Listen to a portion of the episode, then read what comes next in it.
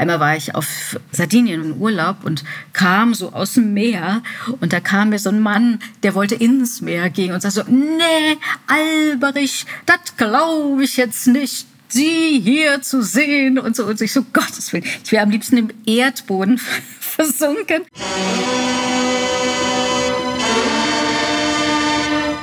Tatort. Der True Crime Podcast mit Visavi und Philipp Fleiter. Hi zusammen, heute bin ich alleine hier, ohne Lotti, aber nicht ganz alleine, denn ich darf ein wahnsinnig spannendes Interview führen. Seit 20 Jahren ist sie nicht nur der heimliche Star des Münsteraner Tatorts, eigentlich die einzige, die dem unsympathischen Professor Börne die Stirn bieten kann. Und obwohl sie sich in ihrer Rolle immer wieder misogyne oder sexistische Sprüche anhören muss, wirft Alberich trotzdem nicht das Handtuch und spaziert erhobenen Hauptes aus dem Obduktionssaal. Sie bleibt und erträgt geduldig die älteren weißen Männer.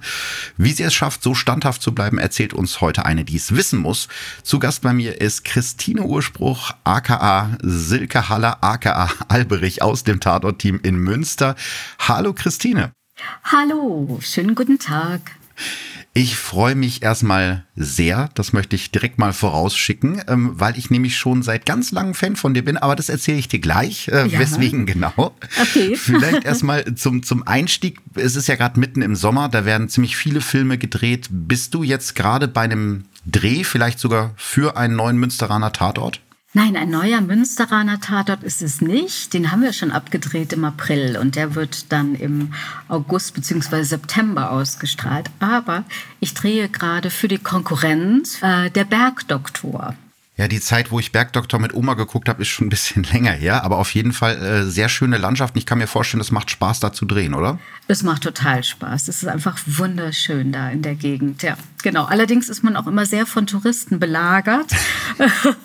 aber das gehört eben dazu. Aber da gibt es so richtige Touren, Touri-Touren, der Bergdoktor und Feste, die gefeiert werden und so. Also es ist ein richtiger Hype. Wobei ich mir vorstellen kann, dass das beim Münsteraner Tatort auch gibt, weil ich habe zumindest in Münster schon mal so eine Tatort-Krimi-Führung gemacht an den Drehorten. Ja. Also ich glaube, ganz alleine könnt ihr da auch nicht drehen, oder? Nee, das stimmt. also wenn wir da drehen und gerade so am Prinzipalmarkt, wenn da irgendwie Szenen sind, da sind immer immer auch unglaublich viele Leute, äh, die uns zuschauen. Und ich kann mich erinnern an einen Tag, es war mal in den so kurz vor Weihnachten, da waren Axel und Jan in Münster und haben dort gedreht am Prinzipalmarkt. Und dann haben die mit allen Zuschauern, die da beistanden, Schaulustige, ein Weihnachtslied angestimmt, irgendwie O du Fröhliche oder sowas. Und alle haben mitgesungen und es war natürlich eine Sensation. Das war echt ganz, ganz toll. Wie schön. Ja, es ist jetzt auch schon eine lange Zeit, ne? 20 Jahre, ähm, ja. ein ziemlich eingeschweißtes Team, kann ich mir vorstellen. Gibt es so einen Dreh aus den vergangenen 20 Jahren, an den du dich besonders gerne zurückerinnerst? Also erstmal muss ich sagen, dass wirklich jeder Dreh immer schön ist. Mhm. Das macht mir immer viel Freude, mit den Kollegen zusammen zu sein. Und wir drehen ja zwei Tatorte pro Jahr. Und dann liegen ja manchmal Wochen, Monate dazwischen. Und jedes Mal, aber immer, wenn wir uns wiedersehen, dann ist es ein großes Hallo. Und es ist so, als hätten wir uns äh, vor kurzem erst verabschiedet und äh, sind immer sehr gerne beisammen. Und ähm, ja, das ist immer so, jeder Tatort hat immer irgendwie so sein Highlight und mhm. ich genieße es immer sehr. Es gibt einen, der liegt schon sehr lange zurück, der hieß Höllenfahrt und ich äh, fuhr da einen roten Fiat 500. Ich erinnere mich, ist das das mit dem Hund gewesen? Ja, nee, den, den hatte ich auch mal, aber ja. der war relativ kurz danach oder davor. Auf jeden Fall ähm, war das eine Art Road-Movie, also wo ich als Alberich äh, dem Börne hinterherfuhr in diesem Fiat 500 und musste ihm seinen Koffer und seine Utensilien bringen und er war voraus und hatte eine Panne im Gewitter und was weiß ich nicht alles. Und das war auf jeden Fall, es war so ein richtig schöner Sommer und ich konnte das Münsterland so sehr genießen, also ich als Privatperson und habe ähm, auch die Rolle da irgendwie sehr, sehr gerne gespielt. Also das muss ich aber sagen, ist echt nur ein Beispiel von ganz, ganz vielen Tatorten, wo ich einfach gerne dabei war. Aber das spricht ja eigentlich für den Job, dass es so viele schöne Erinnerungen ja. gibt. Hm. Ja, ja. Du hast ja ursprünglich was ganz anderes gemacht nach dem Abi, wenn ich das richtig gelesen habe. Deutsch und Englisch auf Lehramt studiert, also erstmal die sichere mhm. Bank. Ähm, kam dann sozusagen die Schauspielerei in die Quere oder hast du erst das Studium zu Ende gemacht? Nee, ich habe das Studium nicht zu Ende gemacht. Hm. Wie viele Steht auch Leute? immer so in jeder Biografie dann irgendwie oder beim Arbeitsamt, was weiß ich, steht dann immer abgebrochen. ähm, genau, also ich hatte schon angefangen, Theater zu spielen, noch äh, während Abiturszeiten und so in Remscheid, wo ich geboren bin. Da gab es eine Theatergruppe von der Jungen Kunst- und Musikschule aus und da hatten wir eine ganz tolle Truppe. Brot und Spiele hieß mhm. die. Und dann habe ich aber erstmal, wie gesagt, angefangen zu studieren, Deutsch und Englisch, weil das so die Fächer waren in der Schule, die mir gut lagen. Und äh, ich habe alle möglichen Literaturkurse und sowas äh, belegt, wo ich dann schon dachte, so was mich echt interessiert ist Literatur, Sprache, Schauspielerei im weitesten Sinne irgendwie. Ich hatte nie vor, Lehrerin zu werden, das muss ich auch dazu sagen. Aber es mhm. war halt erstmal das, was ich so gerne mochte und angefangen hatte. Habe mich dann mal eingetragen in eine Künstlerdatei in Köln. Dann hat sich daraufhin direkt das Theater Bonn gemeldet. Bonn war damals noch Hauptstadt, kann man sich gar nicht mehr mhm. vorstellen, das ist schon ewig her. Und äh, eben das Theater auch war ein Hauptstadttheater, also hatte noch relativ viel Geld und war ein Dreispartenhaus mit Oper und Tanz. Richtig große Nummer. Und da hatte sich das Theater gemeldet und ich habe da eine Rolle angeboten bekommen, wo ich ein Kind spielen sollte und habe die dann angenommen. Also ich bin dann da hingefahren, hatte ein Vorstellungsgespräch mit der Regisseurin damals und äh, habe dann die Rolle bekommen. Und das war mein erstes Engagement, richtig mit Kohle verdienen. ähm, und ja, darauf folgen dann immer weitere Engagements, eben erst in Bonn, dann an anderen Theatern und später dann beim Film. So kam das, dass ich mein Studium relativ schnell vernachlässigt habe. Was aber okay war. Also ich habe das genossen, da so weit, wo ich es konnte irgendwie, aber dann war auch irgendwann klar, du musst dich jetzt entscheiden, Schauspielerin zu werden oder so halbherzig zu studieren. Und dann bin ich zur Schauspielerei komplett gewechselt. Spannend. Ähm, ich würde gerne noch mal so einen kleinen Schritt zurückgehen, wenn ich das richtig gelesen habe. 1970 in Remscheid geboren, ähm, Bergisches Land. Äh, wie erinnerst du dich so an deine Kindheit in, in der Zeit? Ach, schön, eigentlich sehr gut. Also ich bin in einer Hausbandweberfamilie aufgewachsen, also Handwerk. Mhm. Mein Vater hatte einen eigenen Betrieb, der war Hausbandweber. Und wir hatten da ein großes Haus, einen großen Garten. Und da habe ich einfach äh, sehr viel Zeit verbracht oder auch in den Wäldern. Da gab es das Marscheider Tal. Da bin ich immer mit dem Fahrrad hingefahren mit Freundinnen, habe dann da auch äh, Picknicke gemacht, kann ich mich erinnern. Immer so, als ich, weiß ich nicht, neun oder zehn oder elf Jahre alt mhm. war, haben wir uns dann sonntags morgens ganz früh irgendwie alles Mögliche eingepackt und haben das dann mitgenommen und dann da gefrühstückt, ein Picknick mhm. gemacht und ein bisschen am Bach gespielt. Also das war zum Beispiel total schön. Und ähm, ja, ich bin relativ behütet aufgewachsen. Also Grundschule war in Remscheid-Lüttringhausen, da wo ich gewohnt habe, da konnte ich immer zu Fuß hingehen. Schön, beschaulich, behütet, also alles irgendwie so in Ordnung.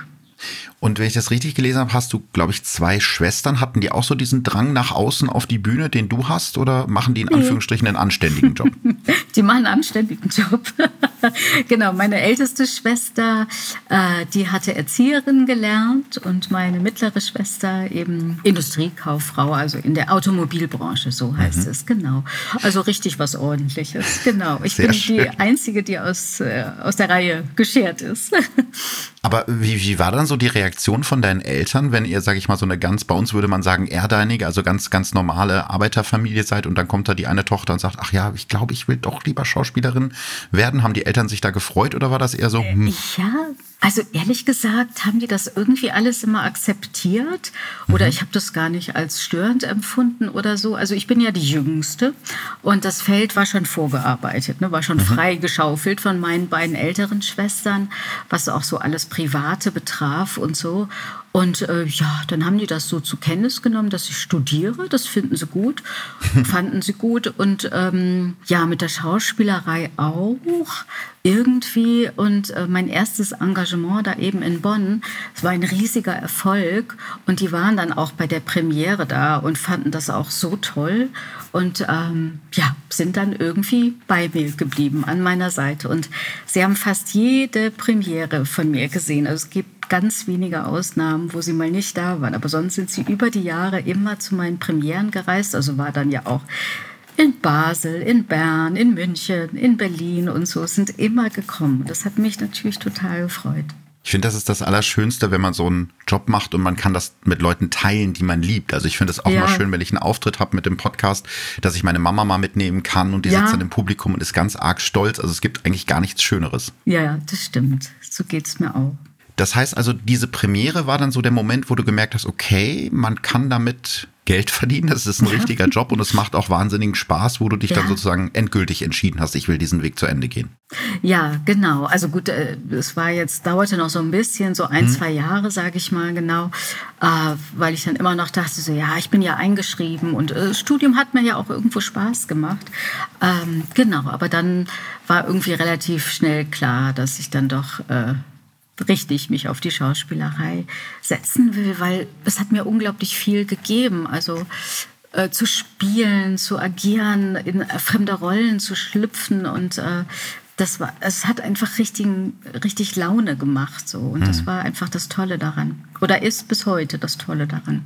Ja, du bist ja schon, ähm, wenn ich das jetzt so sagen darf, eine, eine auffällige Erscheinung, einfach durch die Größe, ne? 1,32 Meter groß. Ähm, ja. Und ich glaube offiziell, ich weiß, weiß, nicht, ob man das so nennt, offiziell kleinwüchsig, ist das richtig? Ja, genau, da gibt es irgendwie eine Richtlinie bis 1,48 oder was, ah. oder 52. Hm. Ich habe mich da nie so ganz genau mit beschäftigt, aber gibt es tatsächlich. Also okay. darüber ist man dann anscheinend normalwüchsig. Genau. Okay. Mhm. Ähm, jetzt bist du seit ähm, ja, 20 Jahren im, im Tatort. Auch die Fernsehlandschaft hat sich natürlich verändert, aber ich kann mir vorstellen, damals, als du angefangen hast, waren wir ja sehr weit weg in Deutschland von Inklusion, von Diversität. Ja. Ähm, hast du das Gefühl, das ist besser geworden in den letzten Jahren? Also es tut sich auf jeden Fall was, das muss ich schon sagen. Auch was Gender betrifft, also mhm. mit Frauen wird viel mehr jetzt gearbeitet und es wird auch richtig drauf geachtet. Ne? Also wir hatten so Kamerafrauen, Regisseurinnen, äh, also in dem Bereich auch, was eigentlich immer so eine Männerdomäne war, sind viel mehr Frauen am Start. Und aber genauso Inklusion, auch da hat sich viel getan, weil als ich angefangen habe, also 93, 94 und so, da war die Landschaft noch ganz anders. Ähm, mhm. Da ging es, also es gab zum Beispiel ein Beispiel, dass ich mich dann irgendwann mal richtig beworben hatte, fest angestellt zu sein, also als festes Ensemblemitglied im Schauspiel Bonn. Und wenn man fest angestellt ist, ähm, wirst du eigentlich so in vier Produktionen pro Spielzeit oder sogar fünf oder noch mehr, keine Ahnung, mhm. besetzt. Und ähm, unter der Prämisse wurde mir ein Engagement damals eben verwehrt, weil die gesagt haben, wir können dich nicht mit vier Rollen besetzen. Das äh, schaffen wir nicht, das ist nicht glaubwürdig. Und da war ich sehr pikiert und äh, enttäuscht auch richtig. Und ähm, ja, habe das nur eigentlich nur so hingenommen. Aber äh, ja, heute, heute würde ich auch sagen, wieso bist du da nicht auf die Barrikaden gegangen und hast da eine große Nummer draus gemacht? Also ich habe das so stillschweigend hingenommen. Also gut, ich habe mhm. mit Kollegen ausgetauscht, aber das ist ja eigentlich diskriminierend. So. Total. Und äh, so war das einfach noch Anfang der 90er. Heute ist es anders. Mhm. Ich weiß es auch von Kleinwüchsigen, die auch im Ensemble sind oder äh, Leuten, die im Rollstuhl sitzen oder eine andere körperliche Behinderung haben. Aber es ist noch die Ausnahme. Also das, das muss man ganz klar sagen. Da gibt es noch äh, ein weites Feld. Ja, das wollte ich gerade fragen. Ich glaube, die Rollenauswahl oder Sachen, die dir angeboten werden oder die den Anführungsstrichen zugetraut werden, ist ja wahrscheinlich auch dann ein bisschen beschränkt, dass man sagt, hier eine Kinderrolle zum Beispiel geht, aber jetzt die Geliebte oder sowas ist dann schwierig. Oder ist das was, mit dem du heute immer noch zu kämpfen hast? Oder war Auf jeden das? Fall. Ja, okay. Nee, genau. Also das ist schon immer noch so. Also das ist schon begrenzt. Ne? Also hm so dass man meine Größe keine Rolle spielt, ist eher die Ausnahme. Also ich hatte ja die Serie Dr. Klein. Mhm. Okay, mhm. die hieß Dr. Klein. Das war halt ein Gag.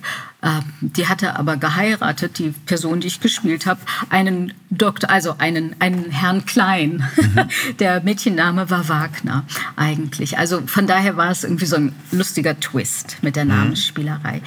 Die Frau oder die Figur, die ich da gespielt habe, war aber eine ganz normale Frau, die mitten in der Arbeitswelt stand, als Ärztin, als äh, Ärztin in einer Klinik im Krankenhaus.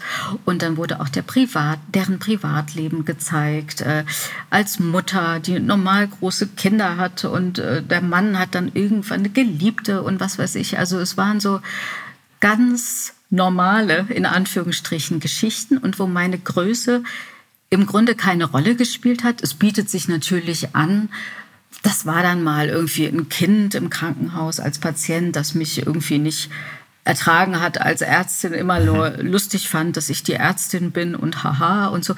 Das war aber okay. Also das ist ja auch ein bisschen die Realität, die sich da abgezeichnet hat. Und das, das finde ich auch gut, wenn man daraus eine Geschichte macht. Aber im weitesten Sinne war die Frau eigentlich total normal. Und das war mir auch, also das war mir wichtig. Und es ist aber auch ein bisschen noch ein Meilenstein gewesen, sage ich mal. Also in die Richtung muss sich noch unglaublich viel verändern. Das heißt also, es geht darum, einfach mehr Normalität wirklich zu schaffen, ne? zu sagen, dass jetzt jemand, der kleinwüchsig ist, auch ganz normal im Leben steht, eine ganz normale Familie hat, einen ganz normalen Job ausübt. Diese Rollen sollte es mehr geben. Das ist das, was ja. du damit meinst, ne? Ja, genau. Hm. Also das auf jeden Fall. Auf jeden Fall, ja. Ja, es hat ja gerade erst diese Diskussion gegeben, Anfang des Jahres, ähm, um diese Neuauflage, glaube ich, von Schneewittchen, wo sich der ähm, Peter Dinklage von Game of Thrones so furchtbar aufgeregt hat und gesagt hat an die kleinwüchsigen Darsteller in dieser Realverfilmung, warum spielt ihr Zwerge? Warum ähm, reproduziert ihr dieses Klischee? Ist das auch so eine Rolle, wo du jetzt sagst, also den, den lustigen Zwerg-Sidekick, das, das würde ich nicht mehr machen in der Form, um das nicht zu unterstützen? Ja, auf jeden Fall. Also äh, das geht mir auch so. Es war ja auch so Anfang meiner Karriere, da habe ich ja auch bewusst Angst gehabt oder Bedenken, mich an der Schauspielschule zu bewerben ähm, und, und, dann so in den Beruf einzusteigen, weil ich damals mit 19, 20, wann auch immer, immer noch dachte, ich habe keine Lust auf die äh, Zwergenrollen und so besetzt zu werden, irgendwie so den lustigen Sidekick, wie du genau, sie nennst, ja. irgendwie. Mhm. Und ähm, deswegen habe ich das da nicht gemacht. Und äh, so, es hat sich dann ja auch Gott sei Dank alles anders entwickelt. Aber das war so ein richtiges, ja, richtige Angst eigentlich von mir. Das war auch anfangs die Angst, und da kommen wir ja sicherlich noch drauf mhm. zu sprechen, dass ich das zusammenspiele. Weil als ich den, das Angebot bekam, dachte ich zuerst, na toll. Also ich als Kobold, äh, das wollte ich doch nie und äh, hatte mich dann auch erstmal so ein bisschen dagegen innerlich gewehrt. Dann kam das Gott sei Dank alles anders und es hat mir riesen Spaß gemacht. Ich habe gerne das Sams gespielt, aber am, also der, der, allererste Moment, die Reaktion bei mir war auch so, ja toll, das, das wolltest du doch eigentlich nie. So. Ja, und da schließt sich nämlich so ein bisschen der Kreis zu dem, was ich gerade am Anfang gesagt habe, weil das ist so die Rolle, in der ich dich das erste Mal gesehen habe mit meinen jüngeren Geschwistern und meinen Eltern im Kino und ich bin ein riesen Sams-Fan. Ja. Ich habe die Bücher als Kind alle gelesen und das war einfach ja. so toll, weil das für mich eins zu eins mit der Vorstellung gepasst hat von dieser okay. ja frechen, unabhängigen Person, die das Sams ja ist. Also ja. das ist eigentlich eine ganz tolle Rolle. Ja, das stimmt, genau. Also das ist mir auch so gegangen. Ich hatte dann das Drehbuch gelesen, dachte schon so, Mensch, das ist ja eine super Rolle. Mhm. Irgendwie, äh, also vor, vor dem Casting hatte, mir, hatte man mir das zugeschickt und dann war ich bei einem Casting in München und äh, hat mich schon so Stück für Stück in das Samstar verwandelt. Also noch nicht so ganz, wie, am, wie ich am Ende ausgesehen habe, aber es gab schon eine Nase, die mir angeklebt wurde mhm. und eine Perücke, die mir aufgesetzt wurde. Und dann hatte ich mit dem Regisseur Regisseur gearbeitet und das, ja, das war schon irgendwie klasse. Und ähm, dann hatte ich erfahren, dass Ulrich Nöthen in Taschenbier spielt. Da war ich natürlich ganz aus dem Häuschen, weil ich ein großer Ulrich Nöthen-Fan bin und ähm, da mich dann auch gefreut habe, mit dem zusammenzuspielen. Und äh, das ging dann auch äh, sehr gut und irgendwie auf Augenhöhe. Also hat mich auch mal respektiert. Und es ist ja nicht leicht, ne? so als Sams. Ich habe mich ja da komplett verwandelt in ein Neutrum, sage ich jetzt mal irgendwie. Stimmt, man weiß nicht, was das Sams so nee, richtig ist. Ja. Und neben mir in der Maske saß Aglaya Tschischkowitz, die hat ja Frau Merz gespielt. Die wurde das so wunderschön als Frau herausgeschminkt und ich habe mich immer mehr in so einen Sams verwandelt und dachte auch so, na toll, eigentlich bist du ja auch eine Frau. Also so habe ich mich mhm. natürlich auch immer gefühlt, also auch als jemand Schönes, Attraktives und so. Und es hat das Sams ein Stück weit, sage ich mal ganz vorsichtig, ja zurückgenommen irgendwie. ähm, hm. Aber ehrlich gesagt war die Rolle dann so toll, weil die auch so facettenreich ist. Also konnte frech sein und traurig und glücklich und Leute zum Lachen bringen und so weiter, äh, dass ich dann gedacht habe, also die Rolle ist eigentlich eine Sensation und deswegen war dann auch alles okay für mich letztendlich. Ich bin sehr froh, dass du das gemacht hast, weil ich die Rolle ja. und die Filme sehr, sehr gerne mag. Ja. Ich würde gerne noch mal so ein bisschen auf diese Inklusion zurückkommen, weil es dafür ja auch gerade einen aktuellen Anlass gibt. Die ARD hat diesen Sommer die zweite Staffel von All You Need rausgebracht. Das ist so eine Vorabendserie, die sich in der schwulen Szene von Berlin abspielt. Und das ist ja für die ARD auch schon ein kleiner Tabubruch, möchte ich mal sagen, ähm, weil es einfach ja schwule Männer und ihre alltäglichen Dating- und Gefühlserfahrungen so zeigt zeigt. Auf der anderen Seite muss man sagen, was jetzt ähm, Gender angeht, sind wir, glaube ich, schon ein bisschen weiter, als wir vor ein paar Jahren noch waren. Trotzdem habe ich das Gefühl, dass andere Randgruppen in Anführungsstrichen, wie zum Beispiel Menschen mit Behinderung, eher selten sind. Also beim Tatort Berlin gibt es jetzt einen Assistenten, der im Rollstuhl sitzt. Das war schon äh, eine richtige Sensation. Ähm, was glaubst du, woran das liegt, dass wir uns sozusagen bei der Inklusion von manchen ähm, ähm Gruppen leichter tun als bei anderen? Oh, das ist eine gute Frage. Da habe ich im Grunde keine wirkliche Antwort mhm. drauf, weil wenn ich das wüsste, könnte man ja auch irgendwie vieles verändern. Also ich sage jetzt mal so, Schwule sind ja schon eher immer akzeptiert. Also Stimmt. das hm. findet man ja auch natürlich so im Bekanntenkreis. Mittlerweile kennt fast jeder irgendwie. Äh, gut, bei der älteren Generation ist es immer noch ein bisschen anrüchig oder so. Mhm. Also bei manchen, bei manchen nicht allen, aber bei manchen irgendwie. Oder die dann auch sagen, ja, muss das denn sein, äh, dass da jetzt ein Schwuler gezeigt wird? Aber ja, es muss sein, weil das gibt mhm. es einfach auch im realen Leben und äh, deswegen hat es auch seine Berechtigung. Aber ähm, genau, Leute im Rollstuhl, mh, hm, da fängt es schon an, dass man da drüber stolpert. Und äh, warum das so ist, ich kann es dir nicht sagen. Also klar, es gibt immer noch sehr, sehr wenige, im realen Leben, also so prozentual gesehen auch. Aber ähm, natürlich kommen die Leute vor und die haben ja auch eine Berechtigung, irgendwie eine Rolle zu spielen und, und da zu sein. Wobei ich jemand bin, der auch eine Vertreterin davon ist, dass man sagt, auch ein Schauspieler äh, kann auch im Rollstuhl sitzen und eine Rolle verkörpern. Also das, das finde ich auf jeden Fall auch. Es muss, also es gibt ja die Diskussion, dass es dann immer nur auch jemand sein muss, der im Rollstuhl sitzt und so. Das finde ich nicht, weil als Schauspieler kannst du eigentlich äh, viele Rollen darstellen und so. Also auch jemanden im Rollstuhl das ist ja eigentlich euer Job als Schauspieler, dass ihr genau, genau. das äh, tut. Ähm, genau, genau. Wenn wir jetzt schon bei, bei Rollen sind, äh, die ganz bekannte Rolle, über die wir heute ja auch äh, noch sehr viel reden wollen, ist Silke Haller alias Alberich aus dem Münsteraner Tatort.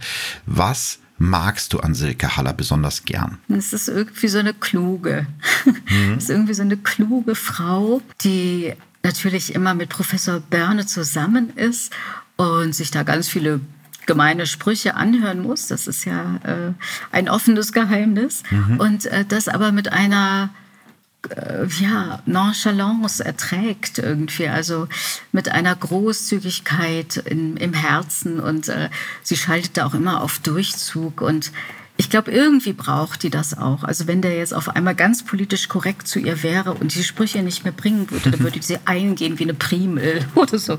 Sie braucht es wahrscheinlich. Ähm. Was ja ganz viele nicht wissen, Alberich, also der Name ist ja abgeleitet von dem königlichen Zwerg aus der Nibelungen. Sage. Und damit sind wir ja eigentlich schon wieder bei den Zwergenrollen, die du ja nicht spielen wolltest. Also was war denn dein erster Gedanke, als du gehört hast, die Figur soll Alberich heißen oder mit Alberich angesprochen werden? Da musste ich natürlich schmunzeln. Äh, ich fand es aber nicht schlimm. Und es war, ist ja auch nur so, dass Professor Börne mich so nennt. Herr Thiel sagt immer Frau Haller, äh, Mechthild Grossmann, äh, also die Staatsanwältin Klemm sagt immer Frau Haller und so weiter. Also es ist ja nur Börne. Und äh, ja, als ich das gehört habe, musste ich natürlich schmunzeln die Erklärung war aber auch, dass er großer Wagner-Fan ist. Das haben wir jetzt so ein bisschen, äh, ja, kommt gar nicht mehr so vor irgendwie in den Folgen. Aber in der ersten war es noch und dass er dann immer Wagner-Musik hört bei seinen Obduktionen.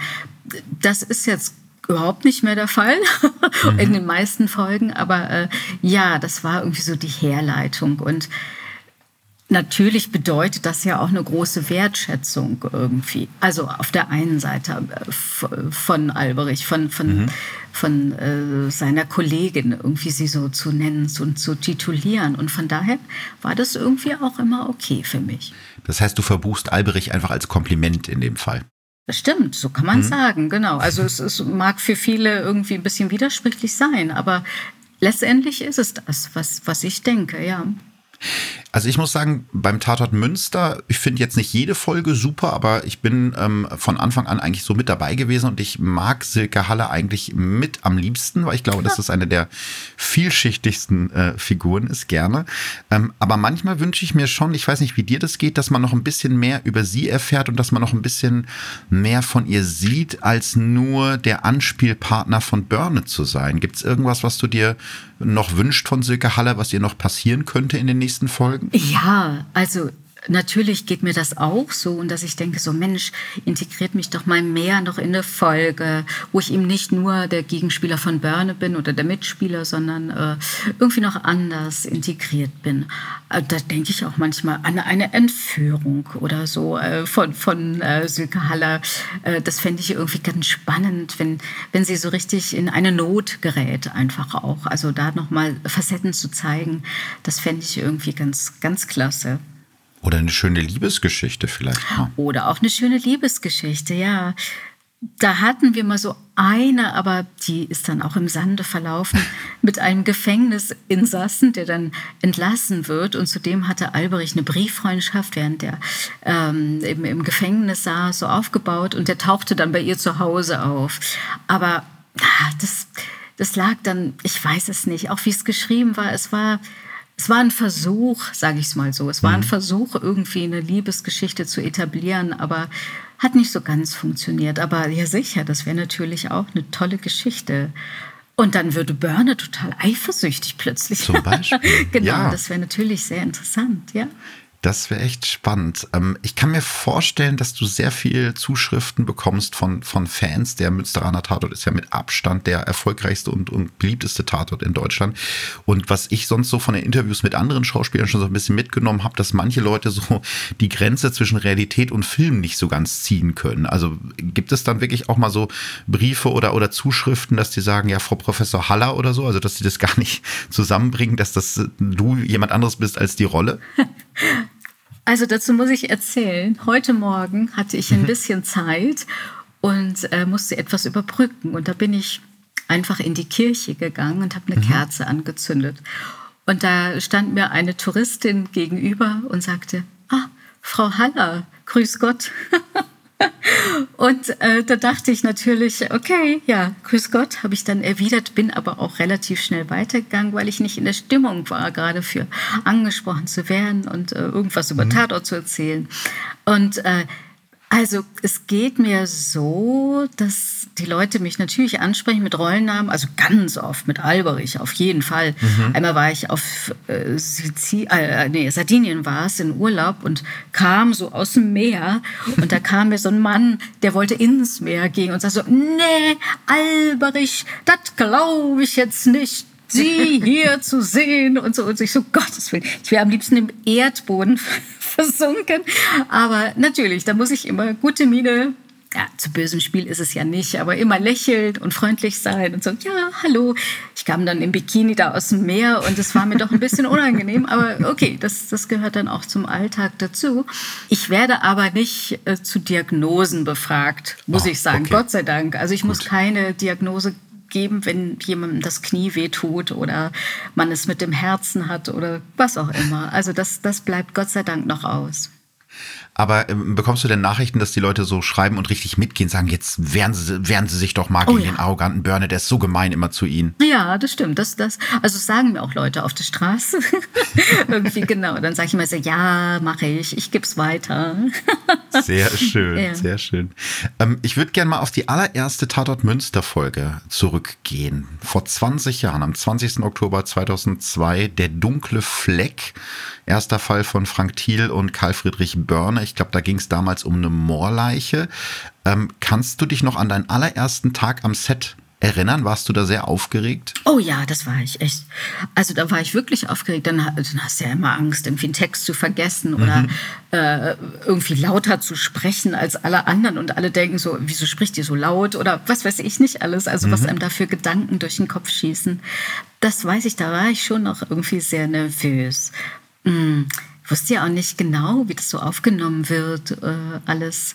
Auch mit meiner Größe und die Anspielungen und so. Also klar war, war ich da auch äh, wegen des Ergebnisses natürlich noch aufgeregt und auch ähm, Axel äh, Prahl und Jan-Josef Liefers. Mit Jan-Josef hatte ich dann nach der Ausstrahlung telefoniert und er meinte so, du, ich glaube, es ist ganz gut gelaufen, die Leute haben mhm. das gefeiert und so.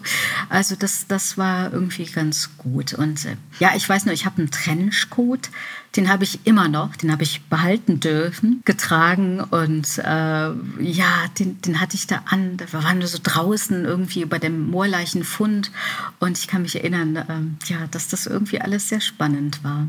Kannst du dich dann auch noch an den Moment erinnern, als du die Zusage für die Rolle bekommen hast? Weil da gab es ja bestimmt irgendwie ein Casting und man wusste nicht genau, klappt es, klappt es ja. nicht. Also, also genau, es gab kein Casting. Ah, okay. Ich wurde vorgeschlagen. Ähm, das ist eine kleine Geschichte. Ich hatte ja mit Ulrich Nöthen das Sams gedreht mhm. und der war im Gespräch damals 2000 für den Tatort, für die Rolle des Professor Börne. Ah. Und der hat mich damit reingebracht, hat mich vorgeschlagen und dann fanden die das irgendwie ganz klasse, ganz schön, äh, da eine Rolle für mich zu entwickeln, tatsächlich. Also als Silke Haller, als Assistentin in der Gerichtsmedizin genannt, Alberich von Börne. Und dann kam das aber so, dass aus verschiedenen Gründen, die sind mir auch nicht alle klar, äh, der Ulrich Nöthen es nicht geworden ist. Und dann hat man den Jan-Josef Liefers gefragt und der hat es dann gemacht. Und da war aber, ich wusste dann so, okay, der Uli Nöthen macht's nicht, bleib ich erhalten. Das war mhm. irgendwie so eine unsichere Zeit, ein paar Wochen oder so für mich. Aber dann äh, hieß es eben doch, ja, nee, du bleibst dabei, du bist da drin irgendwie. Und ja, das war natürlich super, da habe ich mich wahnsinnig gefreut. Also ich meine, deutschen Tatort eine durchgehende Rolle zu bekommen, das war echt so wie so ein Sechser im Lotto. Ja, das ist ja für viele Schauspieler der absolut große Traum, sowas machen zu dürfen, weil der Tatort einfach auch so eine Institution ist nach, nach den ganzen Jahren. Aber ja. hattet ihr damals schon bei den ersten Dreharbeiten in Münster das Gefühl, ihr schafft da jetzt gerade was Neues, was Großes, was Erfolgreiches? Weil es war ja ein damals radikal neuer Ansatz, das lustiger zu erzählen und ähm, auch flotte Sprüche zu haben und so. Also hattet ihr damals schon so das Gefühl, das könnte was werden? Nein, das hatten wir echt nicht. Also äh, du bist ja dann immer ja, skeptisch will ich nicht sagen, aber du weißt es einfach nicht, ob mhm. das jetzt erfolgreich wird oder nicht. Es hängt dann an so vielen Faktoren ab. Und ich glaube, wir haben damals schon einen guten Nerv der Zeit getroffen, das also den, den Tatort, Krimi-Story mit Humor zu verbinden und da so Typen, so Charaktere zu schaffen. Und ich, mich erinnert das immer so an den britischen Humor, ne? also so, so ein Stimmt. bisschen irgendwie. Mhm in, in, in dieses Genre rein und so. Und das hatten wir echt nicht. Also wir waren dann selber platt und überwältigt. Also was das im Laufe der Zeit für einen Kultstatus eingenommen hat. Und mir war auch am Anfang so die Quote irgendwie nicht so wichtig. Irgendwie, ich, ich weiß es nicht genau. Und jetzt ähm, freue ich mich immer wie Bolle, wenn ich dann höre, 12 Millionen haben zugeschaut, 13 Millionen mhm. haben zugeschaut oder 14 Millionen waren es, glaube ich, im, im Januar. Also das ist natürlich eine Sensation, wenn ich mir vorstelle, irgendwie wie viele Leute da wirklich vor dem Fernseher sitzen. Also das ist genial. Total. Ähm, ist einfach mit Abstand der beliebteste deutsche Tatort. Was glaubst du, woran liegt das? Ach ja, ich, ich weiß es nicht. Also wir, ja, an den Charakteren sicherlich irgendwie. Wir sind schon eine Marke, jeder für sich. Also hm. einschließlich Fadan, der kiffende Total. Taxifahrer, Wilhelmine Klemm, die äh, Staatsanwältin, äh, genau, auf ihre Art, äh, Axel Prahl, also als Thiel, Jan-Josef Liefers, als Börne, also es sind so gegensätzliche Charaktere, aber irgendwie alle ein bisschen schräg und alle auch irgendwie so, als würde man so auch doch so schräge Personen in seinem persönlichen Umfeld kennen. Also sind es auch irgendwo Freunde vielleicht so geworden in der letzten Zeit und äh, ja, einschließlich mich irgendwie und und äh, das kann ich mir vorstellen. Und natürlich ist es der Humor. Also manchmal vergisst man einfach die die Krimi-Geschichte oder den, den Mord, aber man sieht es uns nach. Und äh, es geht dabei um, um so viel Menschliches und Zwischenmenschliches irgendwie, was uns dann wieder auch besonders macht. Ja, ich glaube, das ist absolut, dieses Figurenensemble ist schon relativ einzigartig. Auf der einen Seite haben wir diesen Riesenerfolg beim Publikum, bei der Kritik jetzt nicht unbedingt immer. Ne? Nein, wir, haben, wir, sind auch noch nie für den Grimme-Preis nominiert ja. worden. da, das fehlt uns noch. Zum Glück. Okay, gut. Haben wir noch auf der, auf der Wunschliste. Ja, also ich muss sagen, ich gehe jetzt auch nicht bei jedem mit. Also Prophetos zum Beispiel mochte ich nicht so besonders gerne. Ähm, ja. Wie gehst du damit um, wenn man manchmal doch teilweise echt vernichtende Kritiken dann auch liest über die eigene Arbeit, die einem ja so viel Spaß macht? Es gibt natürlich bei mir auch immer so Ressentiments, also das denke so, also die Geschichte habe ich jetzt überhaupt nicht verstanden mhm. und äh, so ein Zwist irgendwie eingebaut, den kapiere ich dann mal irgendwann oder so. Also es geht mir, es geht mir so beim Lesen auch oder so von den Drehbüchern. Ne? Also muss ich manchmal zwei oder dreimal lesen, wirklich, bis ich, bis ich das verstanden habe. Und ich verbuche das immer unter äh, wir haben es versucht, also es war jetzt ein Experiment irgendwie und äh, unter dem Gesichtspunkt kann man das irgendwie ganz gut verkraften. Also auch schlechte Kritik. Also ehrlich gesagt lasse ich die gar nicht so nah an mich ran, weil ich weiß, was ich da schaffe und was ich tue und ähm, ja, welchen Spaß ich letztendlich pro Tag habe da. Das heißt aber, das hast du jetzt gerade so zwischen den Zeilen angedeutet, es gibt auch Folgen, wo du sagst, das hätte ich jetzt vielleicht anders gemacht. Ja, natürlich, gar keine Frage, ja. Mhm. Ähm, Gab es denn in der Zeit, wo du jetzt Tatort drehst, irgendwie bei den Dreharbeiten mal etwas, was dich besonders herausgefordert hat oder was besonders schwierig für dich war? Also ich musste ja einmal beinahe sterben, äh, als ich da ja. eine Spritze bekommen hatte und äh, das, das ging mir selber schon nahe irgendwie. Also man gibt sich dann ja wirklich so rein und ich lag dann da auf dem Boden und äh, hatte so fast die letzten Atemzüge, bis dann Professor Börne kam und mich mit einer Gegenspritze rettete das war schon, schon nicht ohne. Und dann gab es mal auch einen Tatort, wo eine Waffe auf mich gerichtet wurde und ich richtig bedroht wurde. Das war auch nicht ohne. Also, in, mhm. weißt du, man, man denkt sich immer vor, so, ja, klar, ist alles äh, Schauspiel und äh, da ist ein ähm, Waffentechniker vor Ort und der zeigt dir alles, dass es gesichert ist und so. Aber in dem Moment, wenn dann so eine Waffe doch auf einen gerichtet ist, dann ist es doch irgendwie was, was ganz anderes. Und äh, das war auch eine Herausforderung, so ein bisschen das zu spielen. Und einmal äh, haben wir, haben wir ein, ein Grab ausgehoben nochmal Professor Byrne und ich. Mhm. Äh, und ich kann mich an den Drehtag erinnern. Das war irgendwie natürlich abends, es sollte Nacht sein. Es war schon relativ dunkel und ich glaube, es war auch Herbst, wenn nicht gar Winter. Es war sehr, sehr kalt. Und ich sollte dann in das Grab gehen, in echt, äh, und musste dann eben warten, bis der Börne kam. Der musste irgendwas mhm. besorgen oder sonst wie was. Und ich war dann da drin und das, ich, in einem echten Grab. Ne? Also man steht dann wirklich in der Erde und relativ tief. Und dann mhm. musste ich da so warten und gucke mir dann die Erde so an und das macht natürlich auch was mit einem, mit der Auseinandersetzung mit Tod, mit Sterben und äh, so weiter. Und dann war es so, dass der Jan plötzlich gar nicht auftauchte und es war ah. totenstill und die mussten halt, wie ich später erfahren habe, irgendwas besprechen mit Kameraeinstellung und so. Und dann denkst du mal so ein paar Sekunden so, ah, dauert jetzt irgendwie wieder so die übliche Zeit. Ähm, und dann dauert es aber so lange, dass ich dann, dass mir echt mulmig wurde und ich dann echt mal Hallo vorsichtig gerufen habe, so Hallo, Aus Hallo, ist da jemand? und äh, genau, dann wurde erzählt, Christine, alles, alles in Ordnung, wir müssen ja gerade was klären und äh, alles gut. Aber das war mir doch für einen Moment sehr mulmig zumute. Oh, das kann ich mir vorstellen. Ähm, hast du ein Lieblingstatort-Team? Natürlich neben dem Münsteraner, da gehen wir jetzt mal davon aus, dass das dein Lieblingsteam ist, aber vielleicht ein, ein anderes, was du besonders gerne schaust? Also, Ich mag den mit Axel Milberg ganz gerne äh, aus Kiel. Kieler, ne? mhm. Dann mag ich auch den, den äh, Münchner ganz gern. Den gucke ich eigentlich fast immer. Äh, und auch den Kölner. Ach Gott, aber ich ehrlich gesagt, ich kann es gar nicht so sagen. Also es sind jetzt so die Alteingesessenen, mhm. auch mit Ulrike Volkert sich auch gerne. Aber ähm, ich kann es gar nicht so sagen. Also ich gucke immer wieder gerne rein. Nicht immer gerade am Sonntagabend, also dann in der Mediathek oder so, wenn es dann besser passt zeitlich. Aber generell finde ich einfach auch toll, dass er so vielfältig ist. Ne? Also aus ja. jeder Stadt äh, ist irgendwie was anderes und was total Typisches dann immer für jeden dabei. Und äh, ja, das zeichnet den aus, dass er so eine große Bandbreite hat, der Tatort. Und dafür lobe ich ihn auch. Und das verteidige ich auch immer, wenn man sagt, ja, wir sind ja kein richtiger Tatort, das ist ja nur Klamauk oder so. Nein, das ist auch in einem Tatort unter der, unter der Überschrift Tatort einfach eine Berechtigung da, auch für, auch für ich finde es nicht als Klamauk, aber für, für Humor oder für diesen, diese Art von Lustigkeit, die wir Absolut. damit reinbringen. So, und das, ja, ja, das, das finde ich ist gerade das Tolle am Tatort, dass es eben diese große Range gibt. Genau. Mit Münster, was eher lustig angelegt ja. ist. Dann hat man Kiel, was teilweise ist wie ein skandinavischer Thriller. Ja, man hat auch Till Schweiger, der sich durch Hamburg ballert. Also es ist irgendwie alles dabei. Und genau. das, finde ich, spricht einfach sehr, sehr für den, für den Tatort, dass eben all das möglich ist.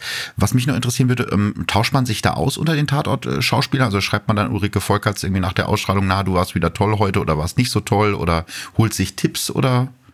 Ganz selten. Mhm. Also ab und zu sehen wir uns ja dann irgendwie immer bei Filmfesten und sonst wie was. Äh, ja, dann ist das schon mal Thema, aber ganz ehrlich gesagt nicht immer. Also nö, mhm. dass man sich so austauscht. Also ich hatte mal Wolfram Koch geschrieben, der ist ja in Frankfurt. Ja. Mit dem bin ich befreundet. Und da gab es einfach mal einen Tatort, den ich sensationell fand. Und da, da hatte ich ihm geschrieben und hatte sich wahnsinnig gefreut. Also ich glaube, man sollte sich viel mehr irgendwie Lob aussprechen oder auch Kritik, keine Ahnung. Aber äh, aber irgendwie tun wir das nicht. Seltsam. Okay. Hier so eine schöne Tatort-WhatsApp-Gruppe. Das ja, wäre bestimmt spannend. Stimmt, genau. Das wäre schön. Das stimmt. Vielleicht ein ganz interessanter Side-Fact. Man munkelt ja, dass äh, Michael Zuckus, also der bekannteste deutsche Rechtsmediziner, das Vorbild war für Karl Friedrich Börne. Und wir haben hier im Podcast tatsächlich vor einigen Monaten mit Zuckus Assistentin Larissa Amadasi gesprochen. Und die hat uns zum Beispiel verraten, dass in der realen Welt die weiblichen Rechtsmedizinerinnen absolut absolut auf dem Vormarsch sind. Das heißt, es kann durchaus sein, dass Larissa Amadasi irgendwann äh, den Chefposten der Rechtsmedizin in der Charité einnimmt. Wie sieht das aus mit Alberich? Kannst du dir vorstellen, dass sie eines Tages äh, die Chefin in Münster ist und sozusagen, ja, äh, wenn Professor Börner mal geht, den Laden übernimmt? also ich glaube, dann ist der Tatort beendet. Okay. Also äh, natürlich kann ich mir das vorstellen, aber also dann fehlt ja einfach ein gewisses Gewürz in der Sache und äh, dann könnte ich mir vorstellen, das muss ich dann leid, neidlos eingestehen, dass der mhm. Tatort dann zu Ende ist. Habt ihr dann unter den Darstellern so eine Art Deal? Also ich weiß, dass es das zum Beispiel von den drei Fragezeichen gibt, die das ja schon sehr, sehr, sehr lange machen, dass wenn einer der Sprecher sagt, ich ähm, möchte nicht mehr oder ich kann nicht mehr, dass die anderen dann sagen, okay, ohne dich machen wir das nicht. Ist das bei euch im Team auch so, dass ihr so eine Art Agreement habt?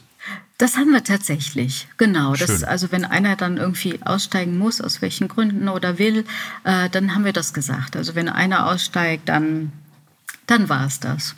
Okay, ja, hoffen wir mal, dass es bis dahin noch äh, sehr, sehr lange ja. Zeit ist. ähm, ich habe mich ein bisschen mit deinen ganzen Rollen äh, beschäftigt. Das Samstag haben wir ja gerade schon drüber gesprochen.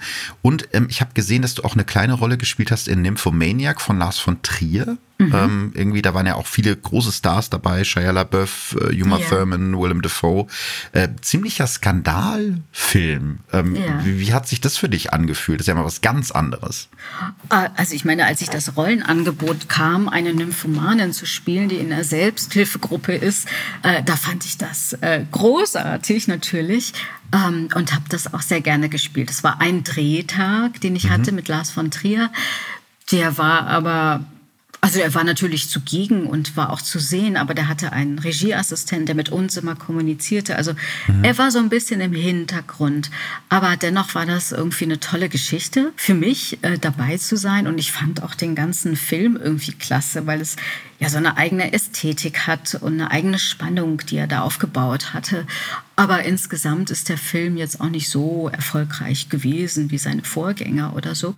Das war für mich natürlich eine tolle Sache in einer internationalen Produktion, so dabei zu sein. Ja, und toll, dass man eben sowas auch ähm, machen kann. Ja. Ähm, gute Überleitung zu meiner letzten Frage. Gibt es noch eine Rolle, die du unbedingt spielen willst, wo du sagst, das ist meine Traumrolle, die würde ich gern noch machen? Ich sage immer, natürlich würde ich gern mal ein Bösewicht, eine Bösewichtin spielen irgendwie. Ähm, das, das wird mich mal reizen irgendwie, ähm, weil ich natürlich oft sehr sympathisch besetzt werde, warum auch immer. das mache ich aber auch gerne natürlich, aber ähm, ja, das, das wäre vielleicht was, so eine Ganovin. das würde ich mir sehr gerne angucken, äh, wie du jetzt, keine Ahnung, so eine, so eine Mafia-Bossin ja, spielst oder so. Das wäre cool. Das wäre cool, genau, die Patin. Es hat mir ganz, ganz viel Spaß gemacht, Christine. Wie gesagt, seit, seit dem Sams bin ich Fan von dir und deswegen hat es mich sehr gefreut, dass du dir die Zeit für dieses Interview genommen hast. Dankeschön. Vielen, vielen Dank. Vielen Dank.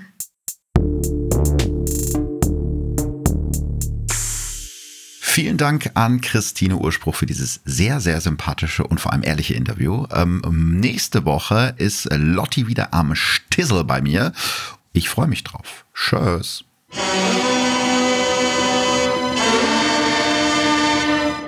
Tatort. Der True Crime Podcast mit Visavi und Philipp Fleiter ist eine Produktion von ARD und Bose Park Productions. Filme und Podcasts findet ihr in der ARD Mediathek und Audiothek.